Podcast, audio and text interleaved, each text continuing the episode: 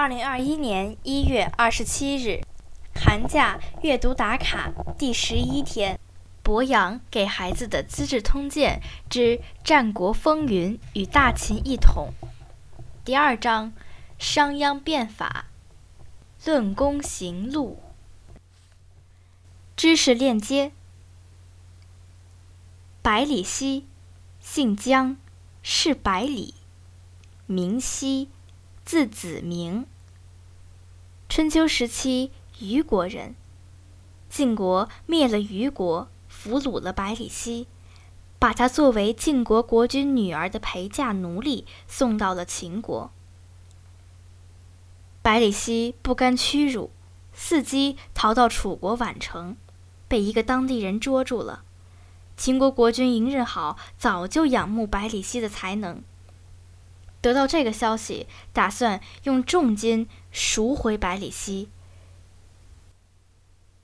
又怕引起楚国的注意，就以索取陶印的名义，用五张黑色公羊皮把他换了回来。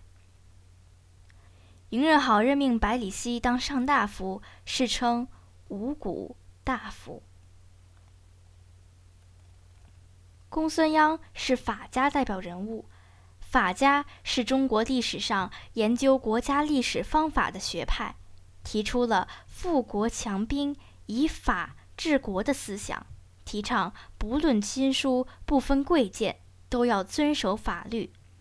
他是诸子百家中的一家，他的思想源头最早可以追溯到夏商时期的礼官。在战国时期得到发展成熟，也叫行民之学。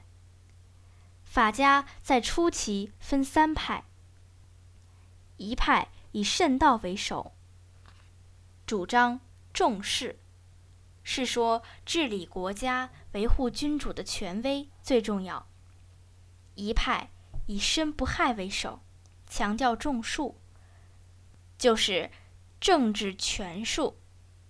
一派以公孙鞅为首，主张重法，重视法律和规章制度。后来，韩非被认为是法家学派的集大成者，他反对空谈仁义，强调以法治国，树立君主权威，建立中央集权制。法家代表人物有慎道、李悝。吴起、商鞅、申不害、韩非等人，其中李悝被称为法家始祖。诸子百家是指先秦时期的学术思想人物和学术派别。诸子指管子、老子、孔子、庄子、墨子、孟子等人物。百家指儒家、道家、墨家、名家、法家等学术流派。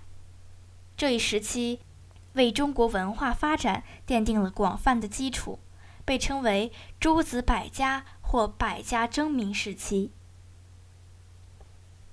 公孙鞅在变法中废除了井田制度。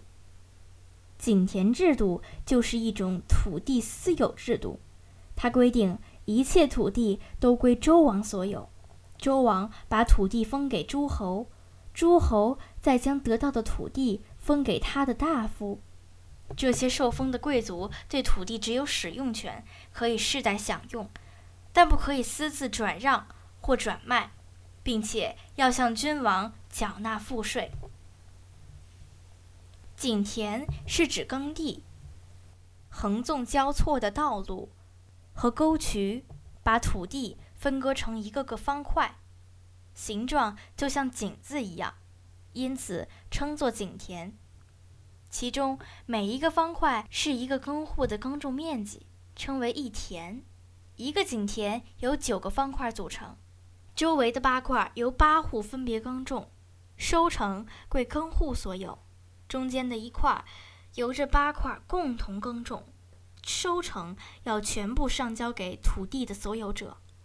不过，关于井田制度的考古资料十分匮乏。有学者认为，井田制度可能只是一种理想制度，并没有严格的实施过。